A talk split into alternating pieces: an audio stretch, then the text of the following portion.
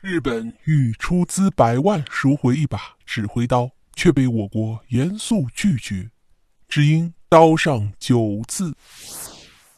铭记历史，才不会重蹈覆辙。一九三七年七月一日，卢沟桥事变，我国人民团结一心，全面抗战，又历时八年。烈士们流着血、流着汗、流着泪，将曾经在我国土地上无恶不作的日本人赶走了。一九四五年，日本宣布无条件投降。相比于苏联对待日本战俘的态度，我国可谓是非常宽容了。只是对日本战俘进行思想教育，希望他们好好做人，又将他们遣回了日本。但是日本人却对战俘的回国感到十分不满。日本表示，如果要遣回日本俘虏，就要把他们的军刀一并送回。本来我国对于日本已经够宽容了，日本提出的这一要求，我国是断然拒绝。一九三一年九一八事变，日本栽赃我国军队，在我国枪杀掠夺，什么坏事都做过。日本人所带的军刀就是赤裸裸的证据。虽然日本军人对军刀情有独钟，不同军官所佩戴的军刀因等级也有所不同，但它不仅是作为我国的战利品，而且更是重要的历史证据，又怎么能说归还就归还呢？日本见我国态度坚决，又采取花钱购买的方式，希望能够带回军刀。我国自然是严肃拒绝。作为战争的铁证，其价值已经不是用钱财能够衡量。而这些军刀也陈列在军事博物馆。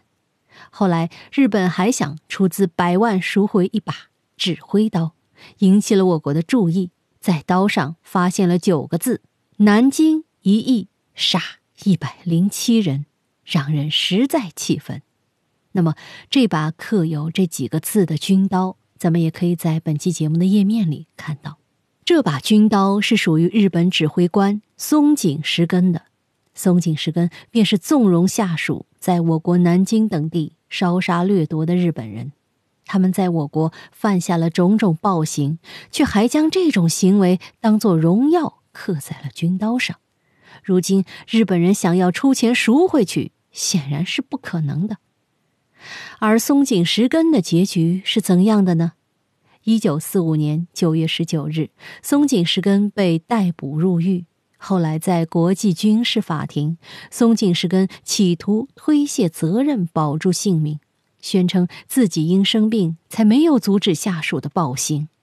他的所作所为、一言一行，与日本昭和天皇如出一辙，令人永远无法释怀。